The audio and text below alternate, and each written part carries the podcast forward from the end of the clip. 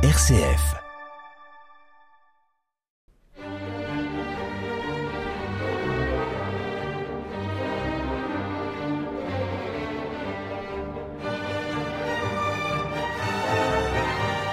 Bonjour et bienvenue sur l'émission Les Pierres racontent.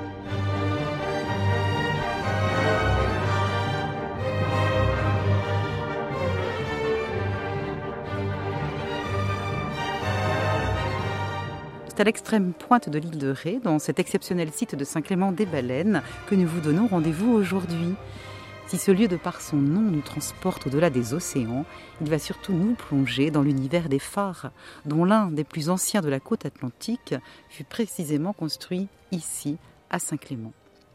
Pour en savoir plus, je vous invite à suivre Baptiste Schmitt, qui va nous entraîner dans le monde extraordinaire de ces édifices côtiers. Bonjour et merci Baptiste de nous accueillir dans votre magnifique site. Bonjour Valérie, c'est un plaisir. Nous sommes ravis de découvrir l'histoire de ces monuments en votre compagnie et d'en gravir ensemble les marches. Toute première question, Baptiste. Ce nom de baleine que porte cette pointe de l'île, une légende raconte que près de 200 cétacés se seraient échoués sous l'empereur Tibère. Y a-t-il des preuves? Bah alors, personnellement, moi, j'ai pas plus de preuves que ça. Après, de sources sûres, moi, ce que je peux vous raconter, c'est que voilà, les textes rétais, eux, nous rapportent aujourd'hui, hein, du XIVe siècle, pardon, jusqu'à aujourd'hui, des échouages massifs sur la plage de la Conche des Baleines. Et d'ailleurs, la première trace écrite que nous avons, c'est plutôt un navigateur italien du nom de Pisini, qui lui a été le premier, on va dire, au XIIe siècle, à euh, marquer sur une carte, à cartographier cet endroit, la pointe des baleines, du fait qu'il y apercevait énormément de baleines. De nos jours, elles se font plus rares. C'est logique, hein, tout à fait, du fait bah, déjà depuis, depuis un siècle, hein, avec l'intensification du trafic maritime. Il y, a, il y a encore 100 ans, les baleines étaient euh, bah, chassées hein, voilà, pour leur huile de baleine, etc. C'est normal qu'aujourd'hui, vous ne verrez plus de baleines sur le site. Après, je ne vais pas dire vous n'en verrez jamais, puisque moi-même, j'ai eu malheureusement la chance, on va dire, d'en voir un échoué à Ars-en-Ré. Donc bien sûr, vous vous doutez que quand ils s'échouent, c'est forcément des animaux qui sont morts. Nous nous dirigeons directement vers la vieille tour, à quelques dizaines de mètres en arrière du grand phare, en traversant un joli jardin à la française. Cette vieille tour, appelée aussi la sentinelle des Pertuis, nous domine maintenant du haut de ses 29 mètres.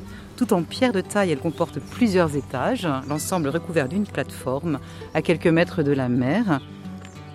Je vous propose d'y entrer. Allons-y.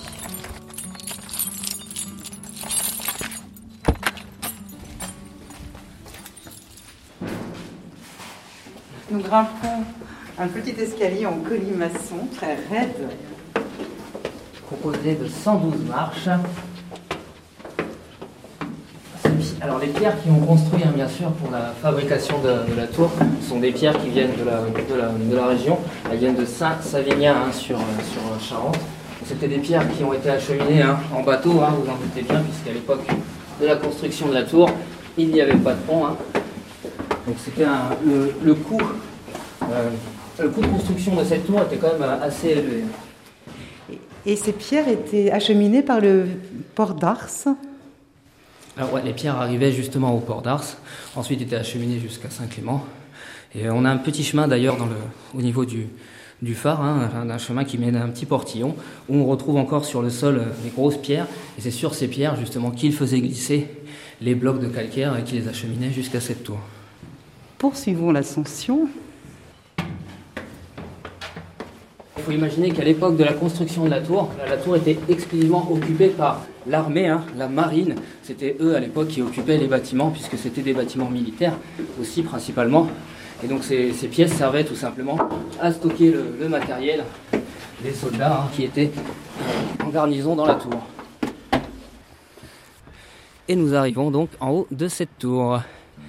Quel spectacle aussi, cette tour, construite en trois ans de temps et achevée en 1682, c'est l'un des tout premiers phares à voir le jour en France. Mais l'arsenal de Rochefort est tout juste construit. La Compagnie des Indes fonctionne et avec tout ce commerce maritime entre les Antilles, la Nouvelle-France et le port de La Rochelle. Pourquoi Colbert, le ministre de Louis XIV, va-t-il ordonner la création de cette première tour à feu? C'est le deuxième plus vieux phare de France après Cordouan. Hein. Et donc cette euh, tour, eh c'est simple, elle va avoir euh, une utilité puisque si on remonte le temps un petit peu avant, comme vous l'avez dit, en 1666, eh bien, on va construire à Rochefort tout un arsenal maritime, hein, voilà, puisque c'est le roi Soleil à l'époque qui gouverne notre pays. Nous savons que le roi veut que tout soit à son image et il voudra une marine à son image majestueuse, grandiose. Et donc, il va demander à ce qu'on lui développe tout un arsenal maritime et plus tard, eh bien, il demandera à Vauban de prospecter différents endroits dans la Charente-Maritime afin d'y édifier des bâtiments capable de surveiller et de prévenir en cas d'une invasion britannique. Il faut bien imaginer qu'au début, ce bâtiment avait beau être un phare, la principale utilité était plus militaire que signalétique.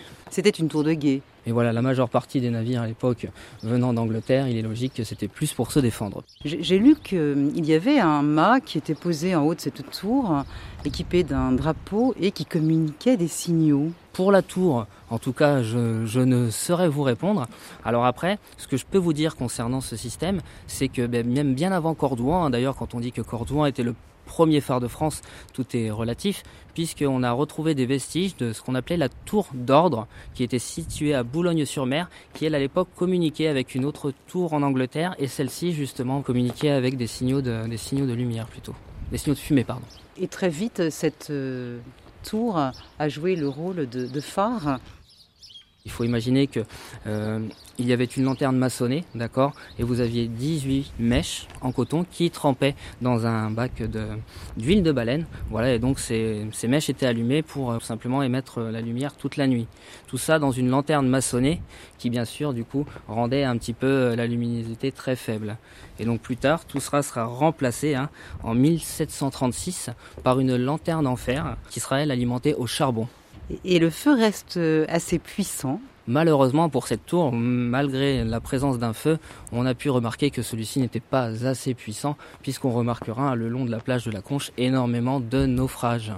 Et, ces matériaux, est-ce qu'ils brûlent à, l'air libre ou est-ce qu'il y a déjà un système de vitres qui recouvre alors bah, déjà au début, comme je vous l'ai dit, quand il y avait la, lanterne maçonnée, il y avait déjà une vitre. Donc voilà, c'était déjà un problème puisqu'il fallait constamment nettoyer euh, les vitres puisque la, fumée noircissait euh, tout simplement les vitres.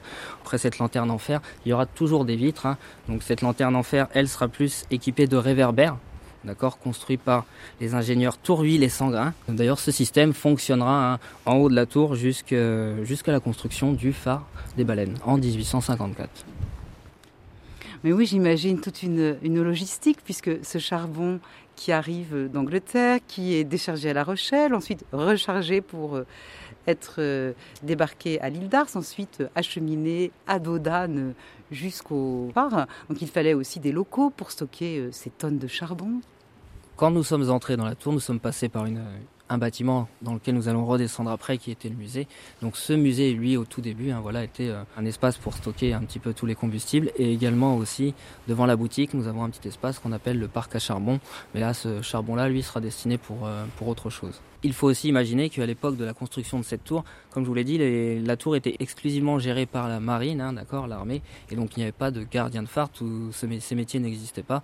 Et donc à l'époque, les personnes les plus habiles pour manier le feu étant forcément les forgerons, on faisait souvent appel aux forgerons hein, du village pour venir s'occuper du brasier durant la nuit. Oui, nous apercevons aussi sur la mer, juste au pied de la tour, euh, ce qu'on appelle une écluse à poissons. C'est ce bassin en forme de fer à cheval, hein, ouvert sur la plage, fermé sur la mer, et avec un muret suffisamment bas pour que la mer recouvre le bassin à marée haute, et suffisamment haut pour que les poissons se retrouvent piégés au moment où la mer euh, reflue. Euh, c'était déjà une des composantes du paysage à l'époque de la tour faut imaginer que sur l'île de Ré, les gens ont toujours, on va dire, principalement pêché de cette manière. On a même, euh, euh, il y a des photos datant de la Seconde Guerre mondiale, nous, euh, montrant plusieurs écluses, hein, ici, en forme d'ailleurs plutôt rectangulaire. Il y en avait trois ou quatre d'ailleurs, si je ne dis pas de bêtises, juste en bas de cette tour. Ce système d'écluses était en grand nombre au niveau de l'île de Ré. Il faut imaginer qu'on a beau être sur une île, il y a très très longtemps, voilà, les gens s'imaginent souvent une population de marins sur les îles. Et bien à l'île de Ré, ce n'était pas le cas. Hein. C'était exclusivement une population de paysans qui ont vécu du XIIe siècle jusqu'au XIXe siècle par le biais du commerce du sel et de la vigne. Et donc voilà, hein, ils avaient assez de, revenus pour vivre et donc pour agrémenter un petit peu leur plat. Et ils pêchaient de cette manière, avec ces écluses. Oui, et puis il craignait la mer. Passer au large de cette pointe, est-ce que ça présentait des dangers pour les navires? Si on, regarde devant nous, hein, c'est logique. Hein. Si vous remarquez à marée basse, entre le phare des baleines, qui se trouve derrière, et le phare des baleineaux, que je vous expliquerai un petit peu après, voilà, on remarque que c'est jonché de rochers. Hein. Vous avez à peu près 2 km de rochers. Les navires qui s'approcheraient trop du phare, voilà, feraient tout simplement un naufrage. D'ailleurs, je, je n'affabule pas puisque les textes nous rapportent sur une période approximative de 150 ans, si je ne dis pas de bêtises, 120 naufrages pour à peu près 500 morts. Bien, mais cette tour à feu, elle va vite devenir obsolète. Enfin, disons qu'à 170 ans, elle ne peut répondre ni à la nouvelle réglementation, ni aux nouvelles technologies. La construction d'un édifice moderne s'avère indispensable. On peut aller voir de plus près cet impressionnant ouvrage, Baptiste Bien évidemment, allons-y.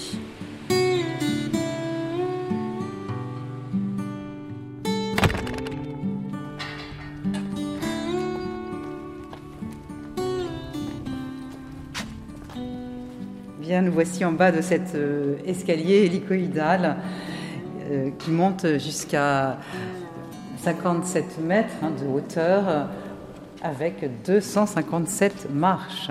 Donc, au pied se trouve euh, bah, ce, parterre, hein, ce sol en marbre. On soignait l'esthétique hein, du phare. Alors oui, alors après il faut savoir que l'architecte du phare, Léon Sreno, lors de la construction de celui-ci, a tout de même décidé voilà, de faire un, phare quand même assez emblématique. Voilà, c'est un phare qui marque, on va dire, euh, le début d'une nouvelle ère de phare, c'est-à-dire de phare plus esthétique, de phare euh, où on intègre bien plus le logement des gardiens, les différentes fonctions qui peuvent y avoir en plus associées aux enfin, aux personnes qui vivent sur le site. Et voilà, et, le phare des baleines est vraiment l'exemple de, de cela, puisque c'est quand même un site qui a été voilà, quand on l'a construit, on a quand même fait quelque chose qui était euh, destiné à être visité. Voilà, et euh, même bien avant euh, aujourd'hui, il, y a encore, il y a déjà 100 ans de cela, le phare des baleines était déjà un site qui se visitait tout simplement.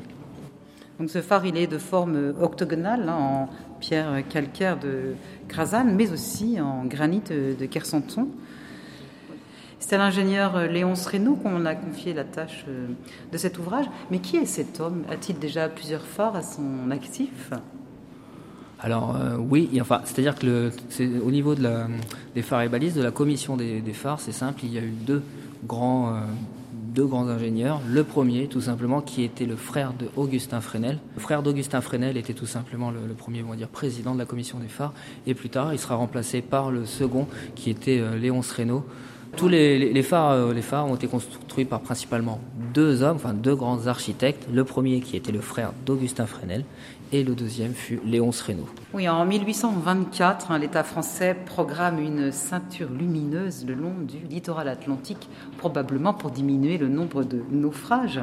Mais que se passe-t-il en France, euh, sur nos côtes, sur le plan économique, politique, pour que l'État prenne de telles dispositions? On est sur une époque où tout se développait, hein, le, enfin, le, commerce maritime, euh, la navigation, etc. Donc je pense que voilà, ça a été euh, euh, tout simplement l'accumulation de toutes ces choses qui ont permis l'élaboration de, ces sentinelles qu'on connaît aujourd'hui. Et vous avez une idée de la façon dont s'organise cette ceinture lumineuse?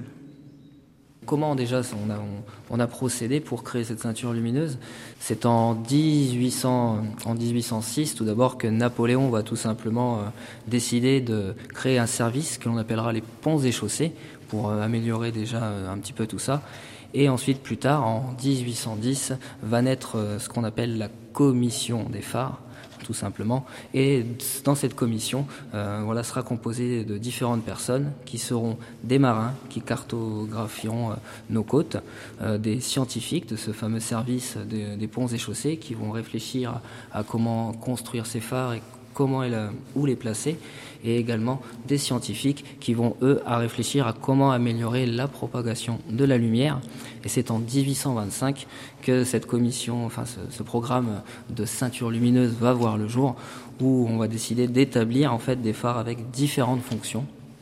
On aura des phares de premier ordre ou dits d'atterrissage, comme le phare des baleines hein, ici, qui eux euh, serviront en fait à définir un positionnement précis. Comment euh, ces phares fonctionnent? Eh bien, tous ces phares font en moyenne, au minimum, 50 mètres de hauteur, où leur feu porte à plus de 50 mètres au-dessus du niveau de la mer. Tous ces phares auront un signe spécifique. Ici, le phare des baleines, c'est quatre éclats en 15 secondes. Et donc tous, ces phares auront un signe que le marin connaîtra, euh, comme vous, vous connaissez votre code de la route. Et on aura positionné ces phares sur notre côte de manière à ce que le marin, peu importe lequel qu'il soit, quand il arrivera à peu près à 50 km de notre côte, il en verra forcément trois. Et de cette manière, en connaissant les signaux de ces phares et par le biais de la triangulation, il pourra tout simplement se repérer. Voilà comment ça fonctionne. Et additionné à ça, on aura des phares avec d'autres fonctions qui seront deuxième ordre ou ce qu'on dit des phares de jalonnement. On n'en a que 5 en France qui servent à suivre un cap. Donc c'est voilà, je vais faire, euh, je les mets vite de côté. Et on a et ensuite les phares de troisième ordre qui eux seront simples, sont comme le phare des baleineaux ici, hein, qui a été édifié en même temps que le phare des baleines, ou comme énormément de phares présents en Bretagne qui sont situés eux en mer et eux serviront à définir un danger. Voilà grosso modo comment euh, fonctionne cette ceinture lumineuse. Les phares définissent grosso modo la frontière maritime du pays. Et ces phares de, troisième catégorie euh, dont vous parliez tout à l'heure, eux ont une portée lumineuse de 28 km. Eh bien, je vous propose d'entamer l'ascension de ces 257 marches, hein. ce que le gardien euh, de phare autrefois grimpait plusieurs fois par jour. Exactement. Allez, c'est parti annonçant la terre, les îles les brisant, à l'eau de lumière, aux éclats rassurants, colonne de pierre face aux éléments, lueur salutaire des dangers de l'océan. Ah, cette jolie pièce. Petite chambre de quart du gardien, je suppose. Alors, c'est ce que l'on appelle la chambre de veille. Hein. Donc voilà, comme comme, son nom l'indique. Hein. le gardien ne vivait pas là, hein. il, euh, justement, il, restait ici uniquement hein, la nuit, tout simplement quand il devait prendre euh, euh, son quart de surveillance au niveau du phare. Parce qu'en fait, ils étaient plusieurs. Voilà, il faut savoir que voilà, il n'y avait pas qu'un seul gardien sur le site du phare des baleines. On a été jusqu'au nombre de quatre gardiens travaillant en même temps sur le site du phare. C'est un joli lieu, cette pièce toute lambrissée, avec sa banquette c'est en bois. Allez, du courage pour les dernières marches. Waouh wow, Le panorama est époustouflant avec cette vue à 360. Euh, l'île d'Oléron, les côtes vendéennes, on aperçoit même le phare de Chassiron au loin, et puis là nous surplombons toute l'île de Ré, ses marais, voilà, ses vignobles au loin. Aucun navire ne peut passer inaperçu, hein, je suppose. Bien évidemment que non. Une autre invention va avoir lieu dans les années 20, c'est la fameuse lentille de Fresnel. Vous aviez parlé de son frère tout à l'heure, donc Augustin Fresnel, c'est un ingénieur et physicien français. Et ce système révolutionnaire consiste en lentilles carrées assemblées en plusieurs morceaux, collées sur des glaces et formant un prisme octogonal tournant. Est-ce que c'est juste, Baptiste? Alors vous êtes bien renseigné à ce que je vois.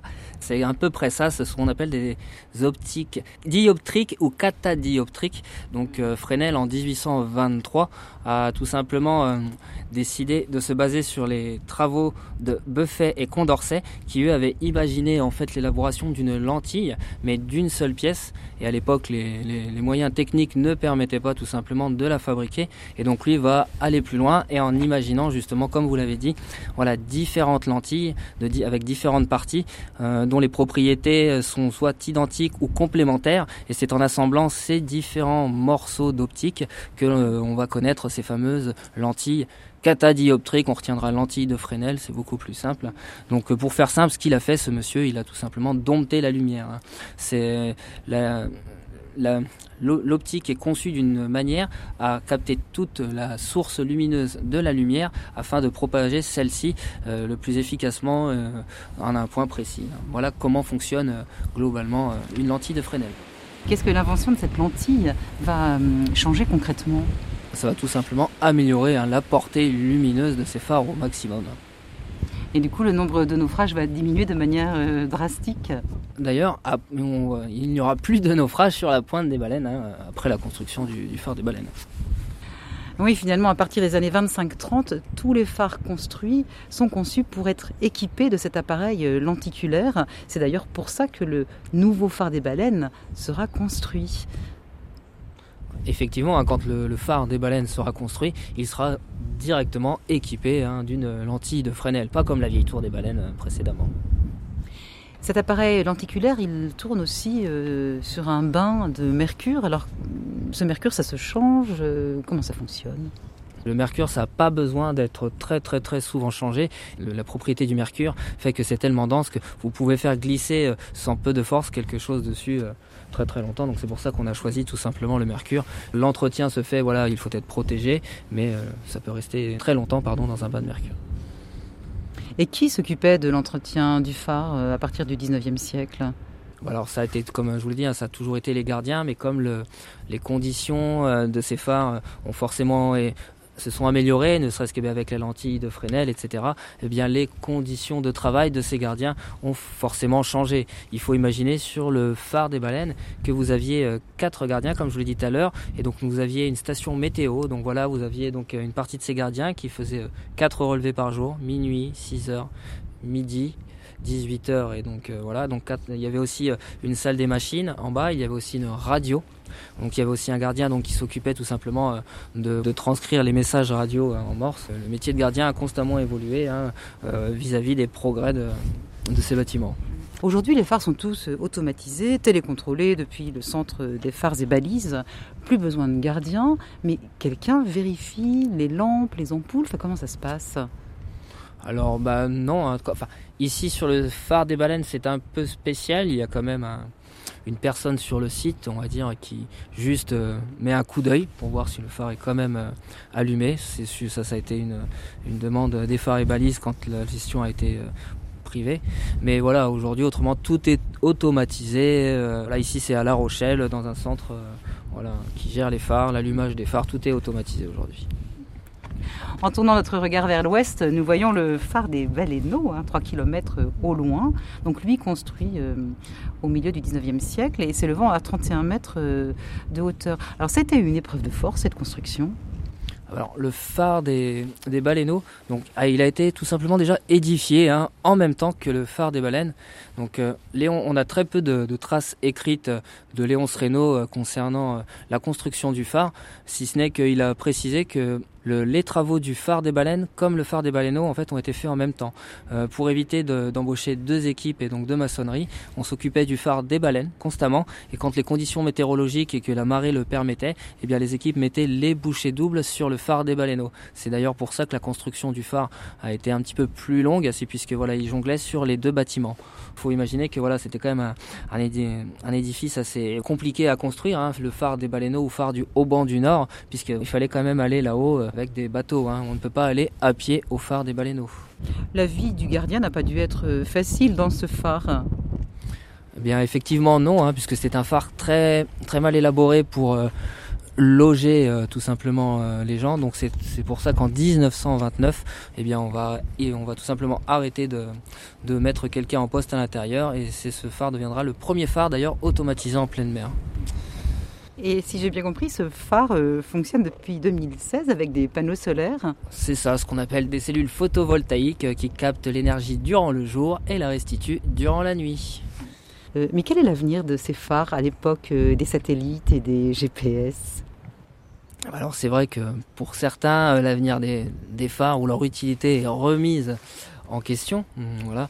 Après, euh, pour ma part, euh, je, trouve qu'ils ont toujours une utilité. Hein. Tout le monde sur son bateau euh, n'a pas forcément hein, des fois d'appareil électronique. Hein. après, voilà, à savoir aujourd'hui aussi que de plus en plus de phares, comme le phare des baleines, se visitent, deviennent des sites euh, touristiques. Moi je trouve que c'est voilà, une bonne image, c'est une bonne chose pour l'avenir afin de se souvenir de, ces bâtiments, du travail qui a été fait pour les, les construire et de garder en mémoire hein, voilà, tout ce, savoir et tout ce qui a été mis en pratique lors de la construction de ces phares. Ce patrimoine a encore de beaux jours devant lui. Hélas, il nous faut songer à redescendre et à quitter cet époustouflant paysage. Merci Baptiste pour cette euh, originale et instructive balade dans les deux phares de Saint-Clément des Baleines. Ben, merci Valérie, ce fut un plaisir aussi pour moi de faire découvrir ce site voilà, que j'affectionne énormément bien évidemment. qui est un des seuls ou rares sur l'île de Ré à être ouvert toute l'année. Exactement. Merci à Philippe à la réalisation. C'était Les Pierres racontent au phare des baleines de l'île de Ré.